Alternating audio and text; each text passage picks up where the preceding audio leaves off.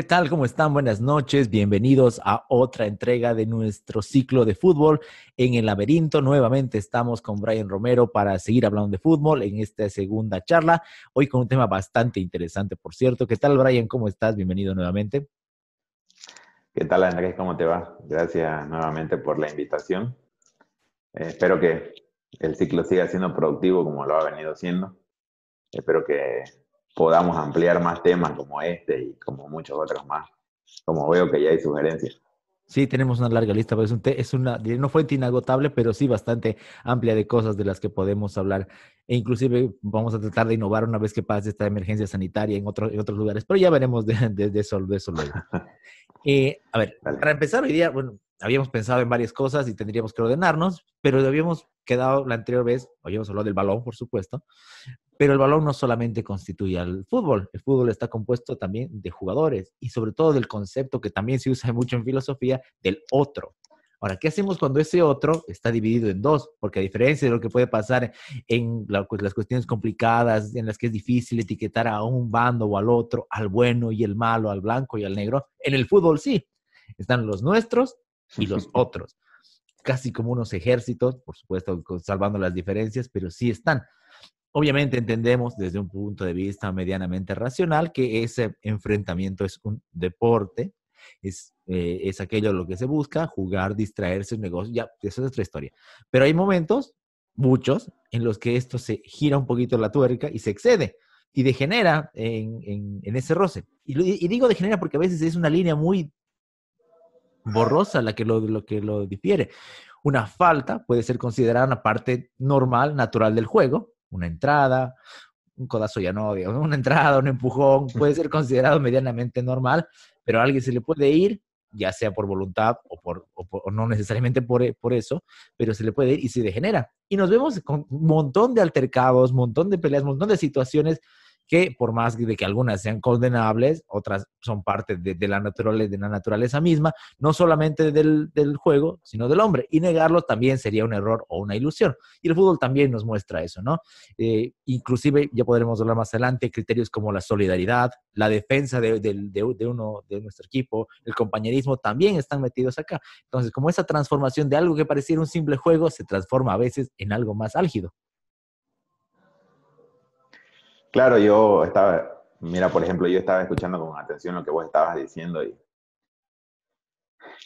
es básicamente el tema de que vos te pongas áspero o rudo en un deporte como el fútbol, tiene que ver con la naturaleza, ¿no?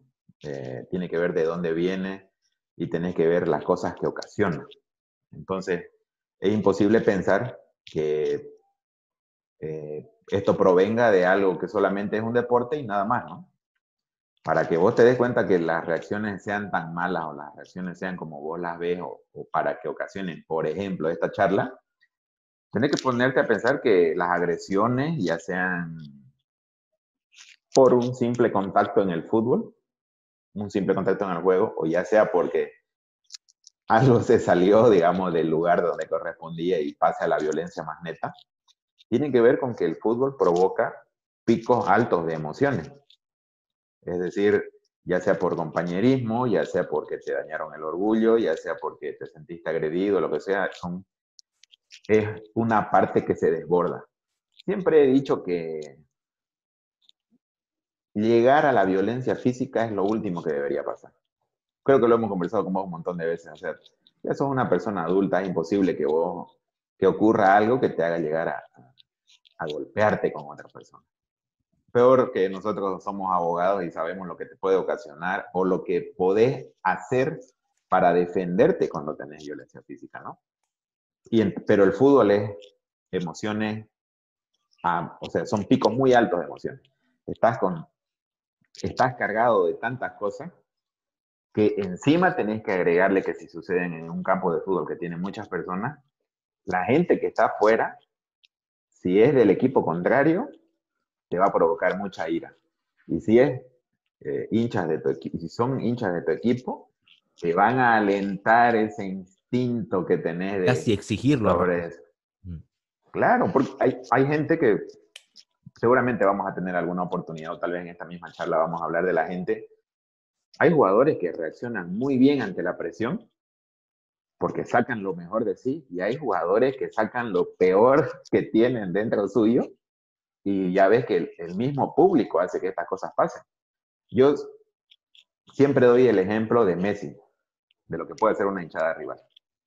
Pasa que si vos te das cuenta, Messi es un tipo muy tranquilo, muy pacífico, casi ausente. Lo critican mucho que dicen que puede que no sea el líder que, su equipo necesita incluso, y se pueden decir muchas cosas más porque el tipo es muy pasivo. Pero vos te acordás cuando le tiró el pelotazo a la gente en el estadio de Santiago Bernabéu y todos reaccionaron. ¿Cómo? Vos te imaginás. ¿Sabés qué se me vino a la mente?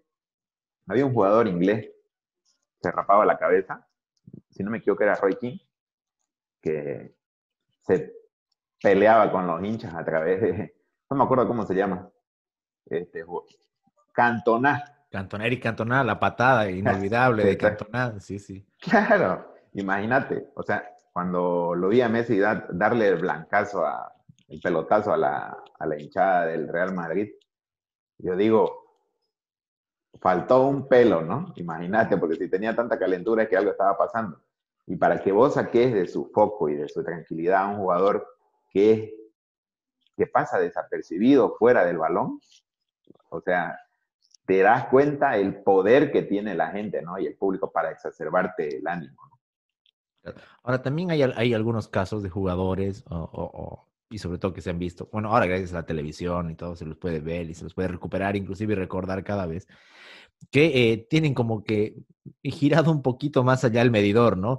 Que ya se los toma como normales. Yo me acuerdo, ahí hablabas del Real Madrid, de Pepe, por ejemplo. Al final se calmó, pero en una época Pepe era insoportable. O sea, hasta para los mismos jugadores del Real Madrid era insoportable. Esa patada que, que, pone el jugador en el piso, las innumerables faltas, era de lo, de lo, de lo más, bueno, al menos en el fútbol europeo, ¿no? Siempre con esas diferencias. En el inglés se dice que se permite más, que hay, que hay más casos así.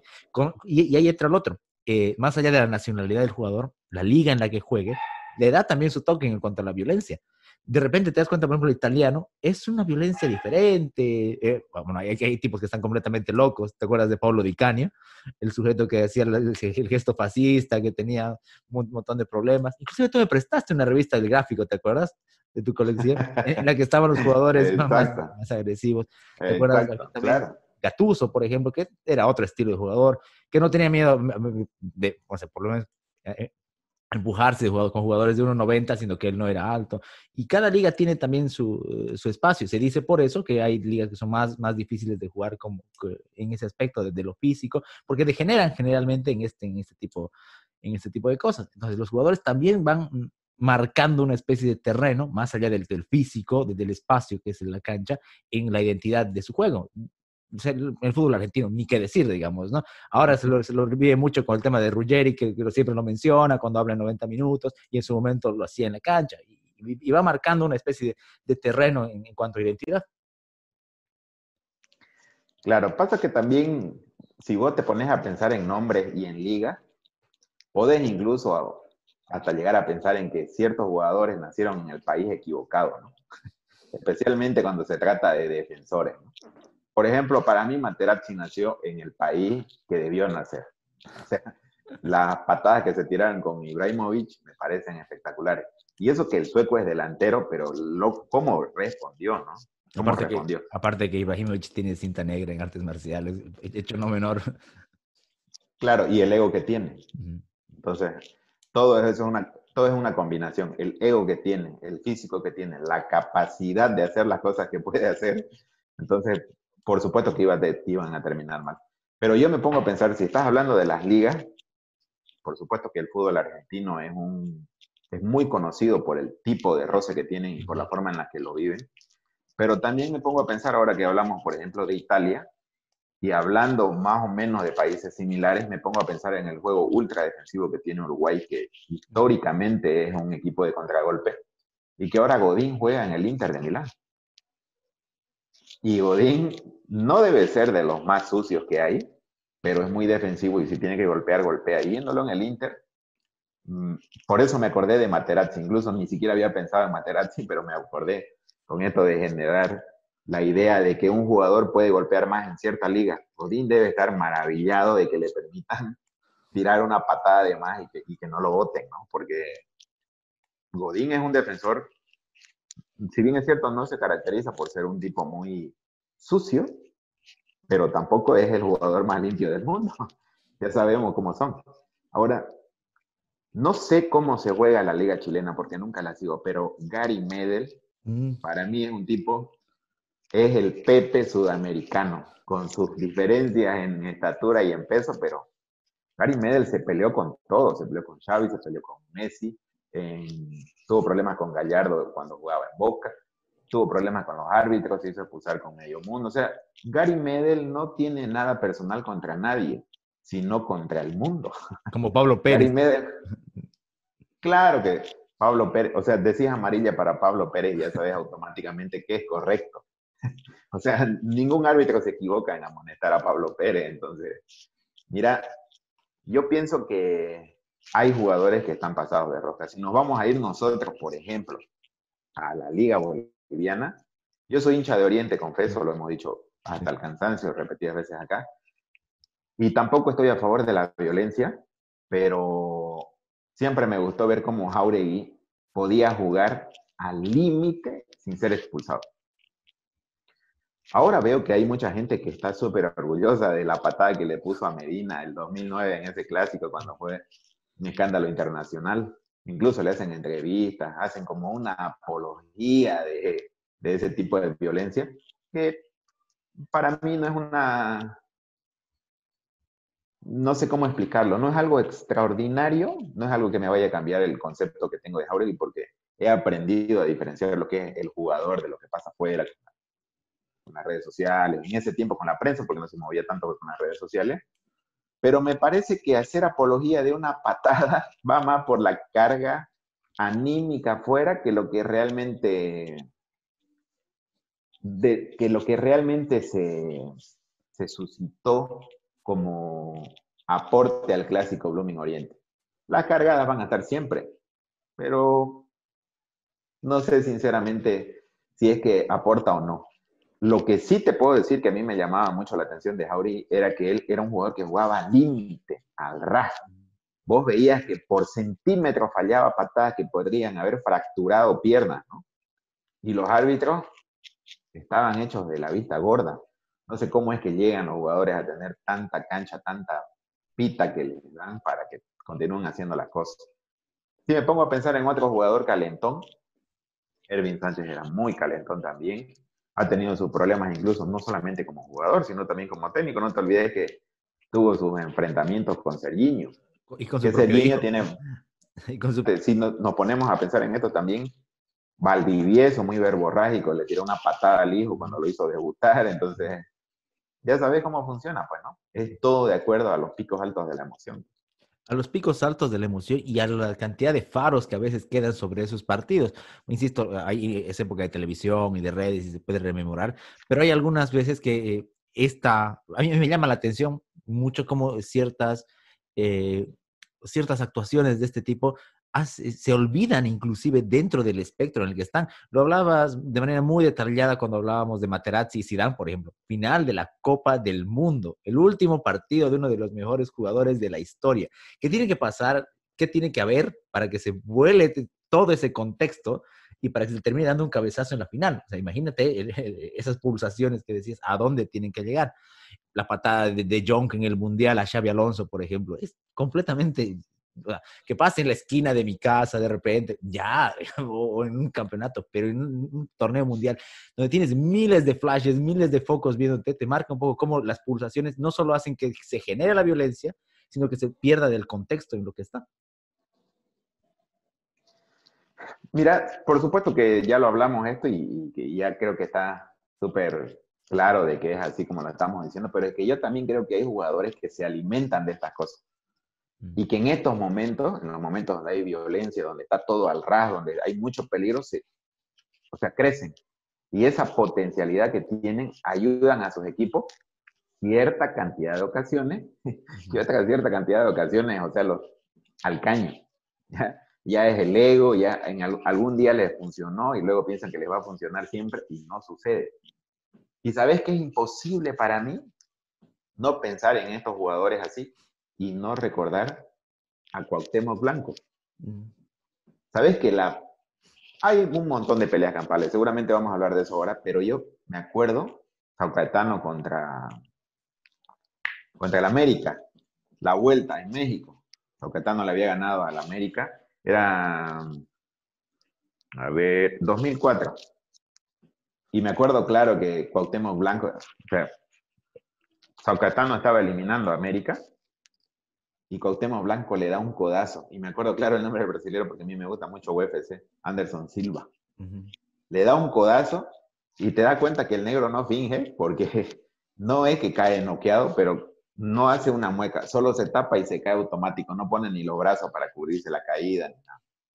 Luego lo expulsan a Cuauhtémoc y producto de esa expulsión, la campal, con hinchas de la América ingresando al estadio, los policías protegiendo a los jugadores del, Saucatano. El arquero del Saucatano agarraba a alguien y, le daba ganchos así, luego venía el uno, el otro al suelo. Al final tuvieron que salir huyendo hacia el camerino, encerrarse para que la gente no los linche.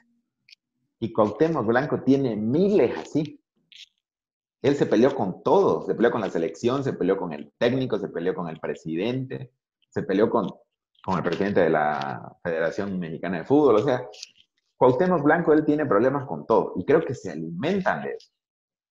Otra persona que, por ejemplo, me pongo a pensar en que no sé si se alimentaba de estas cosas, pero, pero le gustaba mucho provocarlas porque como que hacía que la gente se desconcentre del juego, era Guillermo Barros de Queloto sucio, mañoso, de los que le busca cizaña, de los que busca cómo provocar, de los que quiere ganar en un corner, y con su hermano, que creo, creo, que el hermano más tranquilo, pero me imagino que también de cómplice en algunas cosas. Pero son jugadores así, están hechos de polémica, están hechos de, de, los secretos del juego. Tal vez no tienen la técnica, pero pueden ayudarte en la desconcentración del rival. Y esa poca calidad que tienen o la calidad que tienen la hacen agrandarse más cuando provocan el error en el rival. O sea, viene, pasa, para que te des cuenta que a veces puede pasar por una picardía y terminar en violencia, como miles de veces ha pasado. Ahora, e, ese tema de, de, este tipo de jugadores, a veces es una, puede ser una, una, patada fugaz, pero otras veces, en el caso de Esqueloto y ese tipo, e, es, como una especie de desgaste, poquito a poquito. Esos 90 minutos se hacen eternos, y una cosita, y otra, y otra, y sacar de quicio al rival, y lo, y lo que se genera después, bueno, al final les termina saliendo bien, les sirve, es, parte de, de, lo que son.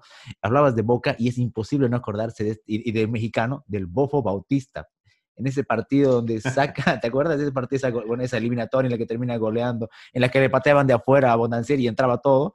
Y terminaba insultando a todo el mundo y sacó de quicio al técnico, que era el chino Benítez en esa época, que terminó escupiendo al jugador. O sea, que, y, todos saben la historia del Bofo Bautista, sus máscaras y demás, pero él era eso. O sea, su juego ya podía tenerlo, pero era, vivía de eso lo contrataban para eso, le pagaban literalmente para eso. Y así también hay muchos que, que, van raspando y que saben, y que muchas veces, y la gran mayoría, los contrarios no pueden medirse o, les cuesta saber hasta dónde se va a aguantar con este tipo. Claro, por ejemplo, mira, yo me acuerdo, ahora que estamos rememorando más o menos este tipo de situaciones, hay, hay jugadores que dan el salto al periodismo. Mm. Hay, jugador, hay jugadores que mientras vos lo ves en la cancha, te preguntas si realmente son lo que son dentro de la cancha y fuera. Jugadores, especialmente vos te vas a dar cuenta que los defensores y los volantes de contención son pues, tienden a ser gente dura, gente que raspa, gente que, por supuesto que ahora hay un montón de mediocampistas de contención que tienen buen pie, que la tocan y todo. Pero ese es otro tema, es otra charla. Ahora estamos hablando de los ásperos. Y yo me pongo a pensar en Cassini porque Cassini era realmente un tipo, no digamos áspero, pero vivía del pleito. Vivía de una patadita extra, vivía de alentar a la hinchada, de decir muchas cosas y todo lo demás. Yo me acuerdo que el famoso arañazo del, muñeco Gallardo al pato Bondancieri. La semifinal no de me del 2004 Exactamente, en la semifinal de la Libertadores. Y resulta que el escándalo está, si vos te fijas, en que el muñeco Gallardo, un tipo un líder en la cancha, un referente, jugador de buen pie, sabido calentón, pero nunca ha venido a más en los problemas, araña al Pato Bondancieri cuando la intención del Pato Bondancieri era calmar y separar, entre comillas, porque nunca se sabe exactamente qué es lo que pasa ahí dentro. Pero el creador de esto es Cassini. Porque Cassini lleva la pelota y viene Gallardo, por supuesto, caliente, pero porque Cassini lo había pateado antes. Y Gallardo viene y le da una patadita, tiki, y cae Cassini. y Cassini se levanta y hace lo que le encanta, crear esa, esos picos altos de emoción de lo que, a lo que nos referíamos hace rato. Pero vos te das cuenta que ese tipo es lo que es en la cancha, lo es fuera. Porque cuando lo escuchás con el periodismo, sobre que el periodismo argentino está plagado de, gente así como él, no es el pico más alto de periodistas que, que exageran en sus emociones, pero sin duda es un tipo al que le gusta la controversia. Declarando absurdos, declarando por poco y son faltas de respeto a lo que dice, ¿no? Porque te da, e incluso te das cuenta que es para vender un poco más. Lo mismo pasaba en la cancha. Ahora, yo me, me pongo a pensar en que puede ser que vos tengas en la mente qué tipo de campeonato estás jugando y en algún momento te va a pasar de que vas a perder el control y puede pasar lo que le pasó a Zidane con Materazzi. Pero si vos haces un clásico argentino en una semifinal de una Copa Libertadores con ese tipo de juego argentino, más la gente, más jugadores como Cassini, como Gallardo, hermano, era imposible que no pase algo como lo que pasó. El clásico argentino está lleno de cosas inauditas. No te olvides que la final de una Libertadores se tuvo que jugar en España por la violencia que que se generó en el país por el partido de vuelta. O sea, eh, son ejemplos que vos, vos vas dando a cuentagotas y terminás con eso. Pero para, para que no se me vaya la idea, y saliéndonos un poquito del tema, a pesar de que son incidentes de fútbol y no son en realidad solamente de futbolistas, sino de fútbol, Sabéis que para mí es imposible no pensar en Horacio Pagani cuando hablamos de, mm. de agresiones o de incidentes. Y es que pasa que a mí me gusta seguir mucho los programas de fútbol argentinos, por los debates, por lo que dicen. Y especialmente me gustaba ver Estudio Fútbol. Y 2008, cuando nosotros estábamos en, en la universidad, en pleno apogeo, intentando graduarnos, yo me acuerdo pues que yo lo vi a Alejandro Fabri discutirse con Horacio Pagani Pasa que no sé bien el contexto de la discusión, pero me parece que Horacio Pagani era director deportivo del Clarín. Y Alejandro Fabri escribía para el Clarín, me imagino que para el sector deporte. Y Alejandro Fabri, delante de cámara, hace el reclamo de que en un determinado tiempo les exigían o le bajaban una línea periodística a ciertos escritores del periódico respecto a la rivalidad que existía entre los menotistas y los bilardistas, que son escuelas inacabables e inalcanzables en, en Argentina. Y pasa que Horacio Pagani está muy vinculado a la escuela de Menotti. Es decir, tratan de no nombrarlo así, pero definitivamente es anti-bilardista. Y había esa línea. Sabes que casi se agarran a las piñas, ¿no? Pero no estamos hablando de que Horacio Pagani fue el que provocó, sino que Alejandro Fabri, un periodista que no suele perder los estribos, porque estamos acostumbrados a ver a, a Horacio Pagani reventando, queriéndose pelear, agarrarse a piña, tirarle una pelota al compañero y demás. Pero Alejandro Fabri, director del programa, conductor además, casi se agarra a piña con Horacio Pagani por nada más, por una discusión de fútbol y ni siquiera, y se faltaron el respeto y se dijeron muchas cosas malas ahí, ¿no? Entonces, el fútbol no solamente tiene problemas y picos altos de emoción dentro de un, campo de juego, sino también fuera.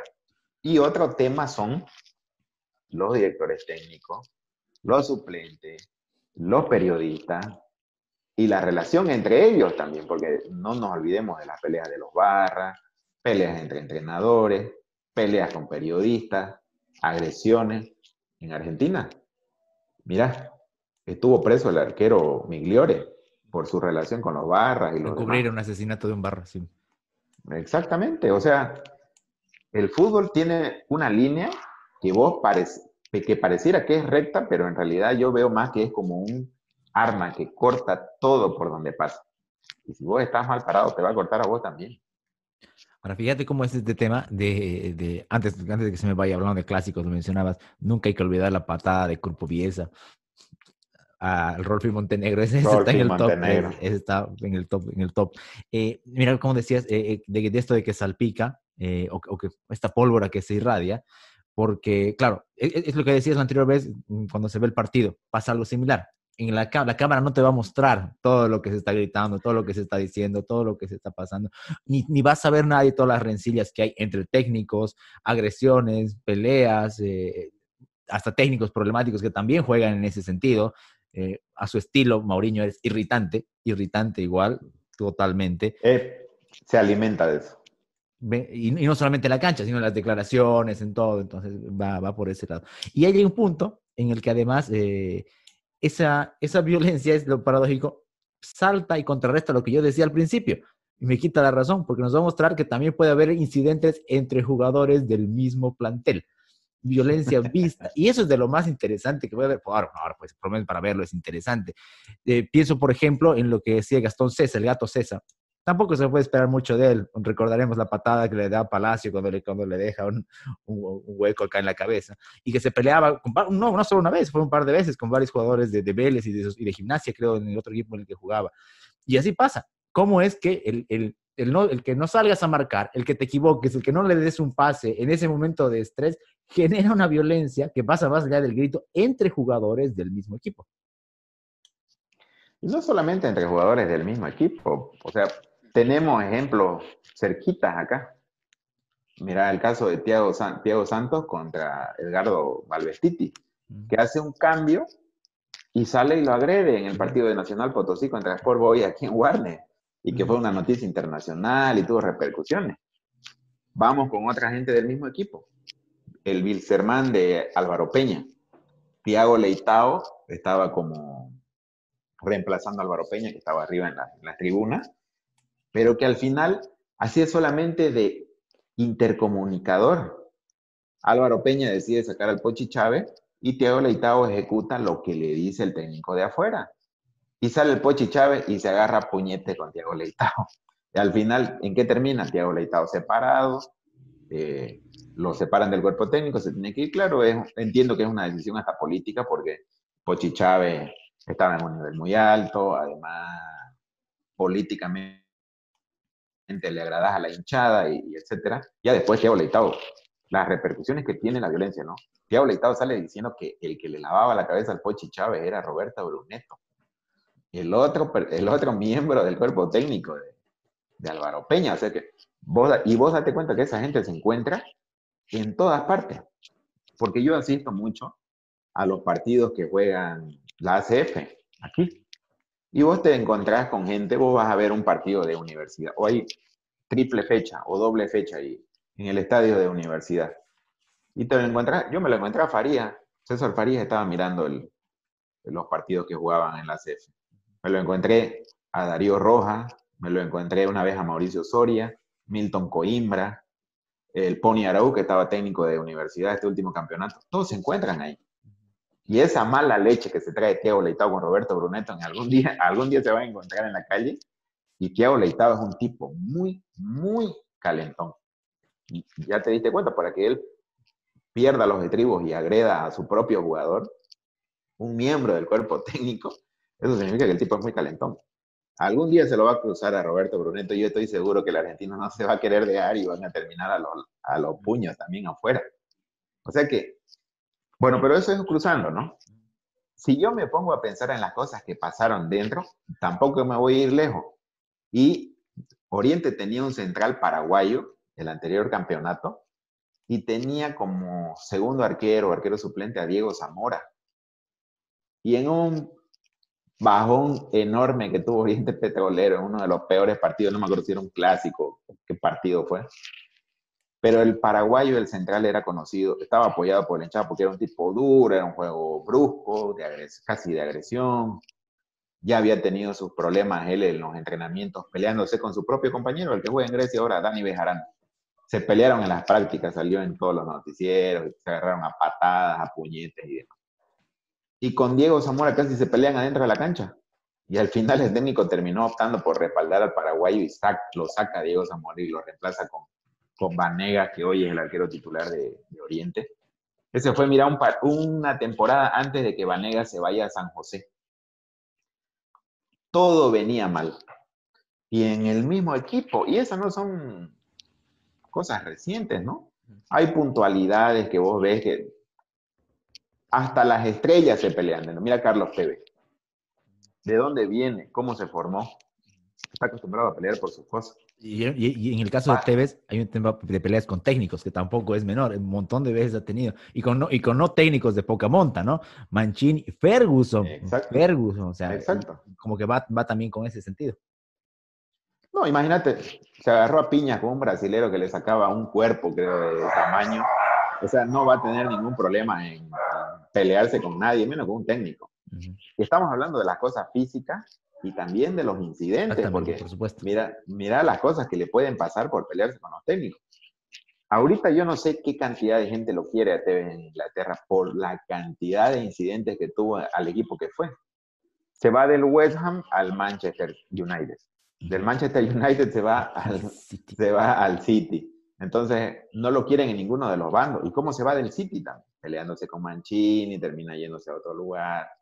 O sea, hay jugadores que siempre van a estar en la polémica, ya sea por los picos altos de emoción que ellos sienten, como los que generan.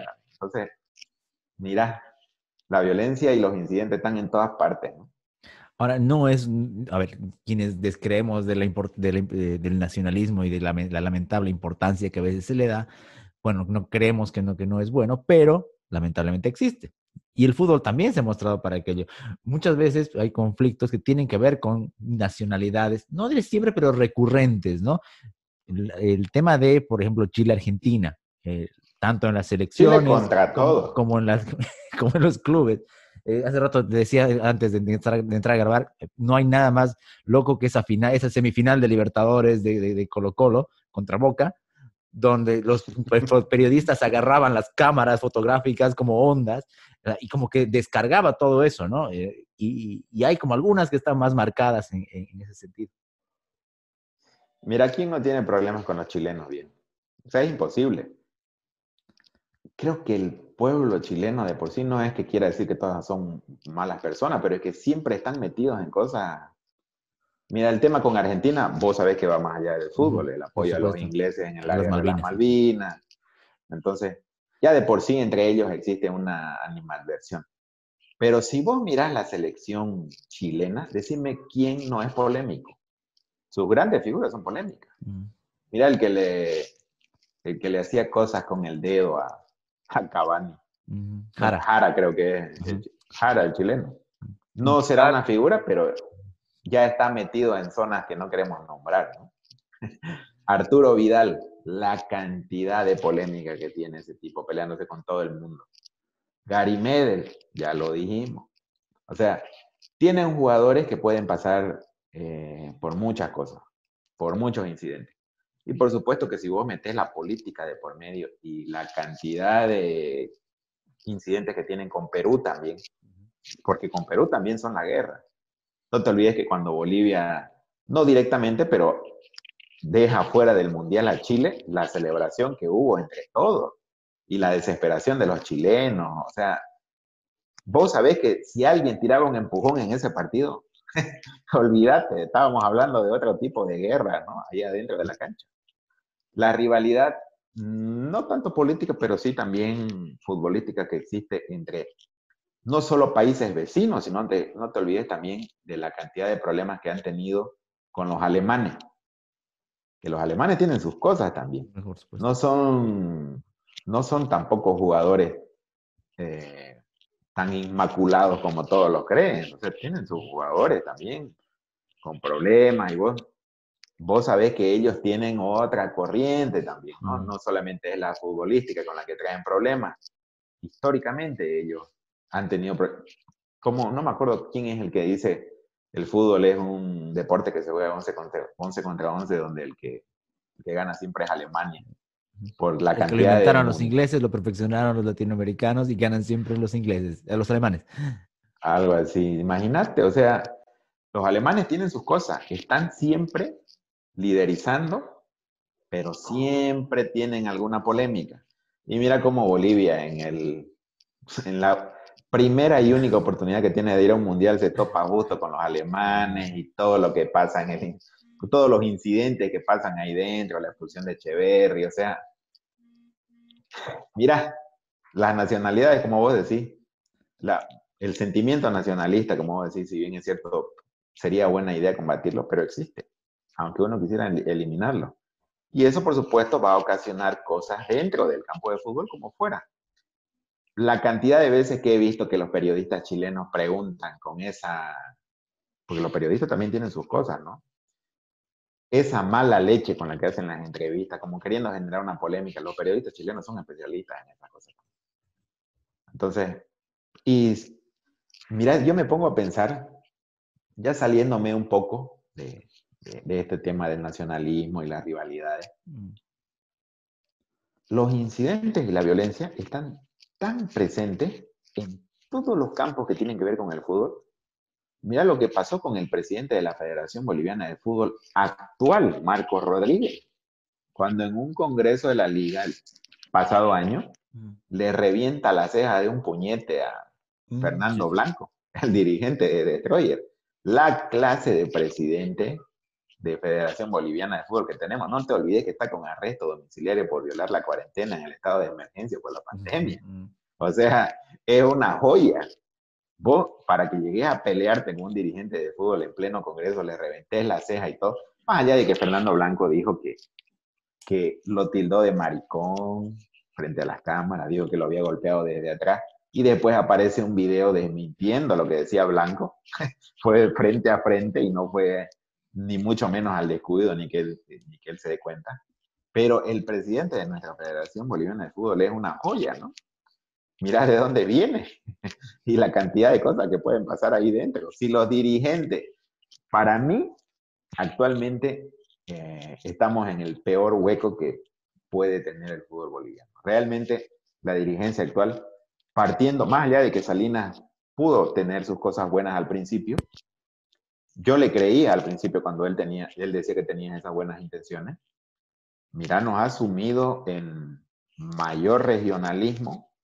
Ahorita la, brecha que divide a los clubes, no, no, los de primera, porque ahora hay una unión entre los seis más grandes, pero la brecha que divide a los jugadores y al fútbol del altiplano o del interior con los equipos de llano, como los cruceños, los venianos y los demás, es muy amplia.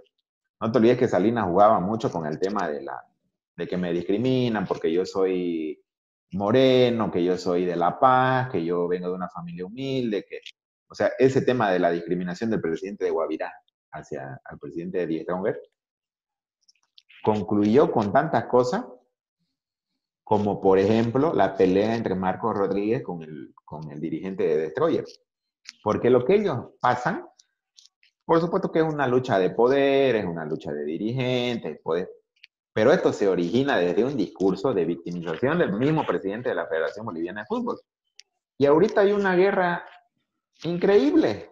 O sea, nuestra dirigencia está sumida en esa cosa. No vamos a hablar de la cantidad de veces que se han intentado pelear dentro de la cancha, pero ya los ves peleándose afuera de sus congresos. Imagínate lo que puede pasar con las decisiones de fútbol. Claro, y si eso le sumas los intereses económicos, televisivos, etcétera, auspicios y demás, bueno, se, vuelve algo todavía más complicado. Y mira cómo es el tema de, de, la, de, los, de los conflictos y las polémicas en el fútbol, ¿no? Eh, cómo hay, eh, a veces uno, piensa que la, eh, ¿cómo te digo? que cierta madurez cae sobre algunos jugadores y que definitivamente, o, partícipes de cualquier, de cualquier parte del juego, digamos, ¿no? Pero al contrario, termina siendo falso. O sea, al contrario, hay como una especie de, discurso falso ahí, porque a medida que más se impone, más se vuelve con lo que se llama figuras, referentes dentro del plantel, se arma como una especie de estructura, un orden espontáneo, de, gobiernos internos en los que no importa la razón, la verdad del juego, sino la voz de, este, de este referente. Un montón de ejemplos hay en el fútbol local, nacional, internacional, de, jugadores que, cuya voz es autoridad, incluso puede parársele, como decías hace rato, hasta técnicos. Claro, pasa que también hay una línea muy delgada entre la formación de líderes y la creación de camarilla. O de caudillos. lo que está pasando? O de caudillos. Mira lo que está pasando ahora con el tema de Favol y el parate de los jugadores, que algunos jugadores se están desmarcando. Mm. Porque vos los ves a los de Favol ya con una situación que roza lo extorsivo, por no decir que ya lo son. Mm. Y el Yamani Campos sale diciendo que él no va a parar, que él va a asistir a las elecciones, Henry Vaca lo mismo. Y José Alfredo Castillo en una entrevista, que por ejemplo, para mí ese es, no sé si un buen líder, pero sí te das cuenta que es un tipo que definitivamente tiene un peso dentro de todo este ámbito que sucede en el fútbol. Pero vos te das cuenta la forma en la que lo minimiza, ¿no? Lo de Yasmani Campos. Dice, claro, sí, sí, entendemos que él quiere asistir a la selección, pero él, juega en un equipo donde la presidenta de su equipo es la esposa del presidente de la Federación Boliviana de Fútbol. En ese tiempo estaba vivo todavía Salina. Él dice, sí, entendemos, seguramente que lo obligan a decir eso, lo mismo que los otros jugadores de Dietron. No pasó nada. O sea, ni siquiera lo conmovieron. Ya está bien, si quieren ir, vayan y punto. Ya fue. O sea, esa gente no se mueve. Yo te aseguro que un jugador de menor calibre o un capitán de otro equipo que no sea tan pesado para las orejas y tiene miedo de declarar si es que el capitán o un miembro de otro equipo pesado como el Ronger dice, eh, no, yo voy a ir a la selección nomás si me llaman, va a tener un conflicto y lo va a pensar dos veces antes de declarar sin, sin inmutarse, sin ponerse nervioso. Pero como Castillo ha pasado tantas cosas en el fútbol, ha tenido tantos inconvenientes, lo han tratado de tantas cosas, borracho, camarillero, eh, conflictivo, cuando se hacía expulsar por los árbitros. Me vas a decir que no había una animadversión de los árbitros hacia Castillo. Era brutal. Lo tenían entre ceja y ceja. A la mínima lo vivían amenazando. Lo mismo han habido declaraciones de jugadores contrarios, o sea, del equipo contrario donde jugaba Castillo, que han escuchado cómo los árbitros lo amenazaban todo el tiempo. O sea, lo tenían fichado los mismos árbitros. Fíjate cómo, se, cómo les tienen, ellos mismos se encargan de crear líderes. ¿Vos te acordás cómo Alejandro Gómez manejaba a los árbitros? Mm, sí, sí, sí, claro, claro, claro. Por supuesto que sus jugadores, los jugadores del equipo, Alejandro Gómez, gran capitán de Blooming, capitán donde fue. Fue en Bolívar también. Para el ejemplo de que no se necesita tener una voz gruesa para ser un líder, porque yo creo que todo el mundo se reía de la voz que tenía Alejandro Gómez, que era súper delgada, pero la actitud que tenía el tipo, es, tenés que reconocer que era un capitán de un equipo y que donde estaba, vos tenías la seguridad de que ese tipo te iba a defender. Pico alto de emoción en él por defender a los demás, pico alto de emoción de sus colegas por sentirse protegidos y todos a defender. Él a sus jugadores y los jugadores a su capitán. Y los trataba mal a los árbitros. Y muy rara vez salía expulsado, más allá de que Vos podés contar mil veces que le sacaron amarilla, esa segunda amarilla no se la sacaban nunca. Ya tenía que pasar los límites, casi reventarlo al jugador para que lo expulsen. Pero la cantidad de veces que los árbitros le perdonaron la vida a Alejandro Gómez, yo no sé cómo eso se transmite de árbitro a árbitro. Que Alejandro Gómez va a jugar un campeonato de barrio y ese árbitro le tiene temor te das cuenta que no se anima ni a votarlo y Alejandro Gómez le puede decir lo que le dé la gana al árbitro y el árbitro no reacciona. Otro caso sí es Armando Ibáñez.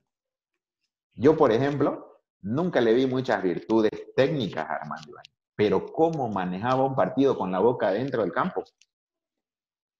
¿Vos lo viste? La cantidad de veces en Destroyer él sentaba precedente, los amontonaba a los árbitros como él quería como la cantidad de otros jugadores que hay, y eso lo ocasionan los mismos árbitros, porque al juvenil o al, al jugador más o menos nuevo no lo respetan, pues. Pero viene un capitán, un caudillo que ellos saben, y a ese sí. No, a este no lo expulso porque él es el capitán. Como si iba a pasar algo distinto. Claro que también existen líderes del otro lado. Yo me acuerdo que Gallardo va y lo rezonga un árbitro porque le dice que no lo minimiza su juvenil. Era Montiel, Montiel.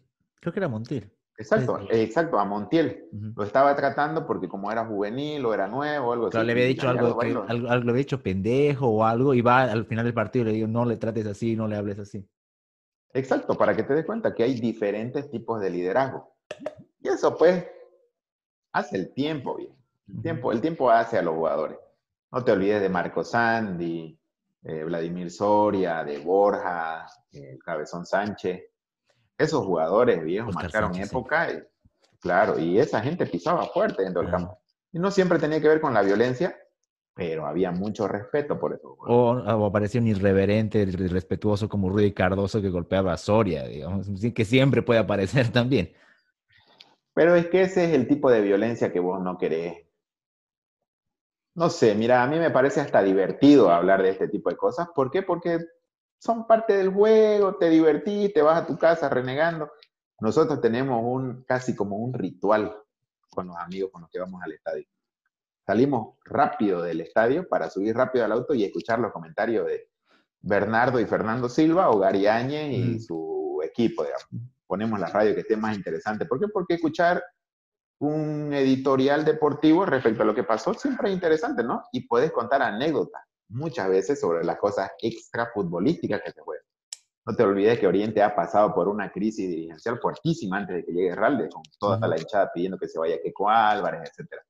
Lo mismo pasaba en Blooming cuando la barra estaba dividida y se peleaban entre ellos, la policía tenía que dividirlos, etc. Lo mismo pasa en Oriente cuando lo sacaron a Chichi Pérez y se hizo una reunión de barras esas cosas se comentaban en, los editoriales periodísticos saliendo al estadio, entonces nosotros salíamos a escuchar. Y una cosa bien interesante, pero esto que pasó con Rudy Cardoso no está bueno, viejo, o sea, no es algo que te entretiene, no es algo que vos decís, oh, ¿qué pasó? Wow, ¿qué, qué? Eh, vamos a conversar sobre esto. Te da vergüenza, viejo, que un jugador haga ese tipo de cosas, no sé. A mí en lo particular, si vos me preguntás mi opinión personal, ese es el tipo de violencia de la que ni siquiera te dan ganas de hablar. Finalmente, hay una, hay una cosita que, y hablando de la violencia ya, ya llevada a esos puntos, hay como que ciertos casos emblemáticos, ¿no? Donde ya la, cosa se salió completamente, ¿no? Eh, no, no sé si llamarlo violencia, pero sí, bueno, generan violencia internas entre, a ver, pienso, por ejemplo, en el caso de Benzema con este otro jugador, que se me va el nombre, el que ocasionó que no, que no se convocado, que no sean convocados ninguno de los dos más a la selección, la extorsión que, que hubo por un tema personal. Es que, no, no fue con Riveri, fue con otro, no, no recuerdo. Fue uno que lo extorsionó. Se me va. No, lo voy a recordar y lo, lo, vamos a poner. O sea, cosas que ya, ya, como te digo, si bien es cierto, no son del fútbol, terminan complicando carreras, porque Benzema ahora más que nunca es ídolo del Real Madrid, es, es estrella total, pero se perdió de, jugar el Mundial, que justo sale campeón Francia, por ese tipo de actitudes que, nos muestran, obviamente, que son mortales, obviamente, con, hasta más fallos que un, un, mortal común por el tema del ego, pero que tiene una trascendencia en su, en, su, en su carrera, en este caso de este tipo, pero también puede arruinar carreras enteras. Hay jugadores que han perdido carreras enteras o que se hacen ver muy mal y todavía vigentes por, ese tipo de actitudes, no necesariamente extorsiones, pero pienso, por ejemplo, en Teo Gutiérrez. ¿Qué equipo sanamente pide a Teo Gutiérrez en, sus filas?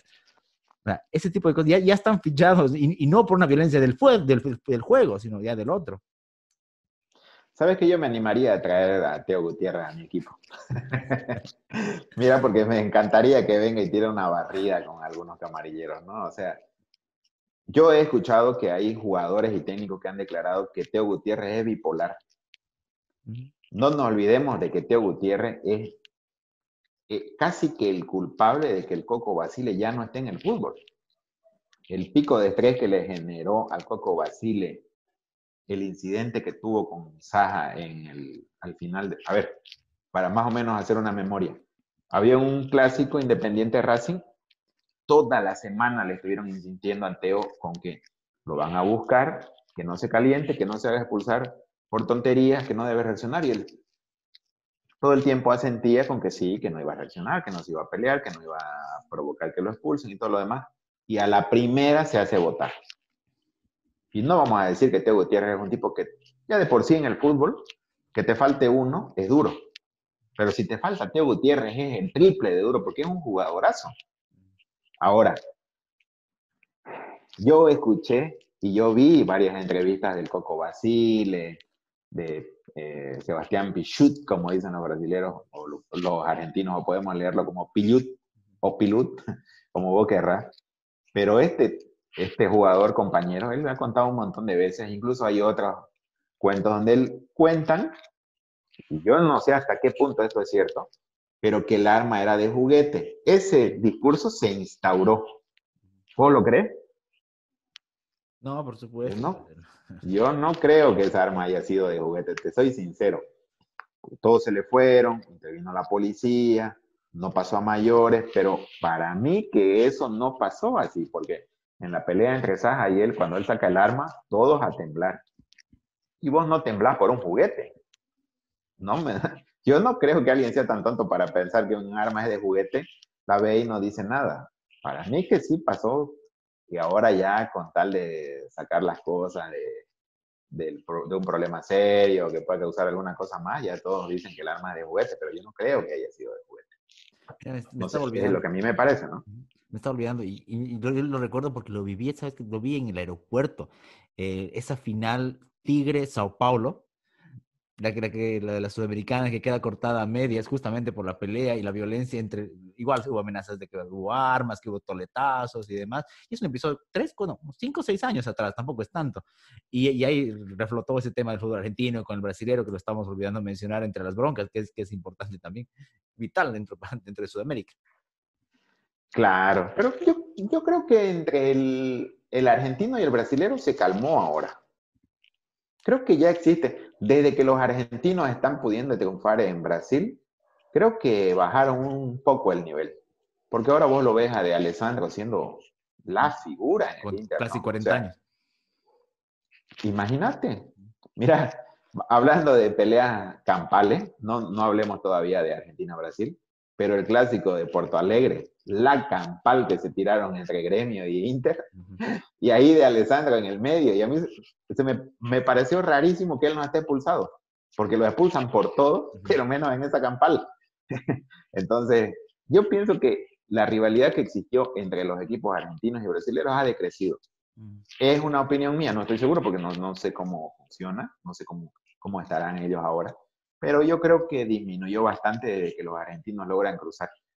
Igual de que los brasileños no logran cruzar mucho hasta Argentina. Yo me, me acuerdo de muy pocos, por ejemplo, Yarley, Boca. A él sí le funcionó, pero no recuerdo grandes nombres en otros equipos grandes argentinos. Eh, estos países tienden a ser eh, muy nacionalistas, entre comillas, con sacar gente de sus canteras y demás. Ahora, lo que sí sucede es con las barras, porque las barras rompen todo, ¿no? Son, cruzan límites, llegan a, por ejemplo, lo que le pasó a Migliore, lo hablábamos, crímenes, eh, ellos tienen sentencias de que nunca más pueden asistir a, a, partidos de fútbol, no pueden asistir al estadio, están vetados de por vida, jefe de la barra de Independiente Bebote y los demás, o sea, mira, la barra de hacen cursos, hacen cursos. Entonces, si te acordás que aquí se celebraba como si fuera un orgullo decir que Chichi Pérez fue a pasar clase con los hinchas de Boca y demás. eso son una vergüenza, pues, ¿no? Es otro tema de que vos podés, ni siquiera es parte del clima de juego, como que vos te podés vivir algo. mira, porque hay peleas, incidentes y disputas que vos podés disfrutar si querés. No te digo que es lo correcto y es lo perfecto que se peleen o que tengan incidentes más allá del juego, pero es algo que vos lo ves y te causa hasta gracia. Podés incluso de Mourinho al otro, al, asistente técnico, a Tito Vilanova. Claro, pues, en ese momento. Sí, sí, sí, puede ser, claro que sí. Pero, por ejemplo, yo te voy a dar dos ejemplos locales. No sé si estabas vos en Santa Cruz ya, eso me hace que sí, pero no sé si ibas al estadio. Pero Juan Carlos Arce, cuando él jugaba en Oriente, y Jauregui en Blooming, tenían una rivalidad tremenda. Y ellos eran muy amigos afuera de la cancha. Pero dentro de la cancha, lo que se hacían con Jauregui, ¿no? Yo te puedo asegurar que esa disputa la ganó el Conejo Arce. Se pateaban, se empujaban, se discutían, de todo. Pero afuera seguían siendo amigos. Incluso dentro de la cancha vos te das cuenta que se enojaban un ratito y ya estaban buenos de nuevo. Yéndonos un poco más atrás está mi segundo ejemplo. La disputa entre Leo Fernández y Tucho Antelo, yo la, yo la disfruté bien. Yo estaba creciendo en el fútbol en ese tiempo. Y yo, a pesar de que sufrí mucho por Tucho Antelo respecto a la cantidad de goles que hizo, porque yo hasta ahora me sigo repitiendo cómo, qué cantidad de enojo llega a tener Tucho Antelo con las cosas que, vos, que, suceden en la cancha. Vos lo ves, patea botellas, golpea por los errores y todo lo demás. Pero yo pienso que él, con la clase de goleador que era, no era un tipo que tenía un super remate, no era un tipo que tenía una super altura para cabecear, no era un tipo súper potente y demás, pero era un tipo súper inteligente para ubicarse. Lo mismo que Palermo, que estaba donde tenía que estar y hacía lo que tenía que hacer. Cuando yo, yo lo veo, pues, a mí me gusta ver los partidos que dirige Tucho Antelo porque veo cuando sus delanteros fallan goles, siempre estoy buscando la reacción. A mí se me hace que en la mente dice, ¿cómo puede ser este tipo tan inútil? Es un jugador profesional no puede hacer un gol. Porque él los hacía. No hay nadie más de claro ejemplo de que hacía los goles de la forma más increíble que él. No, creo que ese tipo hizo goles con todas las partes de su cuerpo. Entonces, cuando yo lo veía jugar a Tucho Antelo, yo lo disfrutaba, excepto cuando jugaba contra Oriente. Entonces, cuando tuvo las disputas con Leo, existía hasta un morbo de ver qué se iban a hacer la siguiente vez. No te olvides que Tucho Antelo le da un manazo a Leo, una agresión, y después termina expulsado. Leo Fernández con, su, con sus clásicas cosas, que se tapa la boca, que se va, que se viene. Terminan expulsados, le anulan un gol al tiburón Paniagua porque está en posición adelantada. La siguiente vez, Tucho Antelo, cuando Blooming tenía la polera de LG, este, no me acuerdo qué jugador de Oriente, pero el Bomba Gutiérrez le hace un pase a Pelecho Gutiérrez. Pelecho Gutiérrez aprovecha y se hace golpear dentro del área y penal para Blooming. Y ahí se están diciendo de todo, Tucho Antelo y Leo, y Leo le tapa el penal a Tucho Antelo. Ese tipo de rivalidades, ese tipo de incidentes, ese tipo de, de disputa son disfrutables, la puedes disfrutar porque cuando vas a la cancha la ves, la puedes. Más allá de que, sabe que me da un poco de vergüenza ajena que Fernando Silva y que los entrevista a Tucho aparte y a Leo Fernández aparte y les preguntan, ¿ustedes son amigos? Realmente, me acuerdo de ese incidente, me acuerdo casi todo, incluso lo de Fernando Silva, porque ¿qué esperaría, digamos, no? ¿Son amigos? Podrían ser amigos. Casi se mataron en un partido de fútbol y este espera que sean amigos después de una semana. Posible. Y ya, para ir cerrando, eh, a ver, hay, una especie de polémicas que pasan los años y que vencen los años, ya, ya que lo, lo mencionabas, eh, y que están, por supuesto, manchadas de otras cosas, intereses, cuestiones políticas y demás. Pero fíjate, por ejemplo, el tema Chilabert Maradona ese es un claro ejemplo de, de, cuánto, de cuánta carga, y eso que Chilavero jugó, jugó, muchísimos años en Vélez, eh, es ídolo en Vélez, todo lo que quieras, pero sus disputas tienen carácter político, social, de todo. Bueno, ya, ya lo decías también la anterior vez, lo que es, lo que puede ser Maradona fuera de la cancha, digamos, las cosas que puede llegar a ser, pero es una cuestión constante y que, y que no ha parado, o sea, no hay, como te digo, no hay una madurez, no hay años, ni siquiera senectud que les haya puesto freno a ese tipo de polémicas. Claro, pasa que también, mira, Chilaver es un buen ejemplo de lo que es alimentarse de la polémica, ¿no? Porque él no, no solamente ha tenido polémica con Maradona, ha tenido polémica con todo el mundo. Y si hablamos de violencia y polémica, aparte de Maradona y Chilaver, vamos con Ruggeri y Chilaver. Si Ruggeri le pegaba esa patada a Chilaver, se acababa. En ese tiempo no existía la medicina de hoy. Mm. Para mí que hasta ahí llegaba Chilaver y ya fue. También me acuerdo de la casi knockout que le da Palermo a Chilaver. es un partido en el que Chilaver va, va a hacer el tiro libre. Palermo está en la barrera. Chilaver ejecuta mal el tiro libre, le queda rebotando y Palermo va con todo y pone los brazos y las rodillas. Ya Palermo también conocido de Chilaver de que el juego era brusco, casi lo noquea. Y a partir de ahí vos podés ver una cantidad de, situaciones polémicas en las que Chilaver se ha visto envuelto. Hasta con sus declaraciones, ¿no? No le importa nada, él dice que se orinaba en los pantalones, que él nunca tenía excusas para nada. Entonces, Chilaver creo que mantiene viva siempre la llama de la polémica y no siempre tiene que ver con el fútbol. Porque esas guerras que tiene con Ruggieri, la, peor la de Maradona, es descarnada, ¿no? No hay límites en esa guerra. Se dicen cosas que no podrías repetirlas. Y, y por supuesto, no tiene nada que ver con el fútbol. Así es. Bueno, tenemos muchísimo que hablar. Eh, tenemos que hablar una vez de los árbitros. Nos pidió aparte Enrique que, que hablemos en alguna oportunidad, especialmente de los árbitros. Hoy le mandamos un saludo. Eh, agradecerte, Brian. Ha quedado muchísimas anécdotas de violencia. Había sido más violento todavía el fútbol de lo que pensábamos en cuanto a duración de programa, pero está bien, funciona. Muchísimas gracias por acompañarnos nuevamente y en este, no solamente en este programa, sino en el ciclo que vamos a seguir desarrollando. Listo, Andrés. Es un placer hablar con vos y como siempre digo, el fútbol, vos podés, te sentás con una taza de café y podés amanecer hablando de cosas. Yo me imagino que las cosas que nosotros estamos hablando eh, no son ni la cuarta parte de, la, de lo que la gente se acuerda en sus casas que ellos vivieron, porque el fútbol tiene miles de anécdotas así. Así que gracias por el tiempo. Y bueno, hablemos de los árbitros, de lo que quiera. O sea, la gente puede, puede comentar. Yo pienso que este es el mejor campo para dejar abierto a las sugerencias sobre de qué se quiere hablar. Agradecerles entonces a todos por vernos, por sus likes, por sus comentarios, sugerencias también que nos, que nos vienen llegando. Un gran saludo, que estén muy bien. Hasta luego.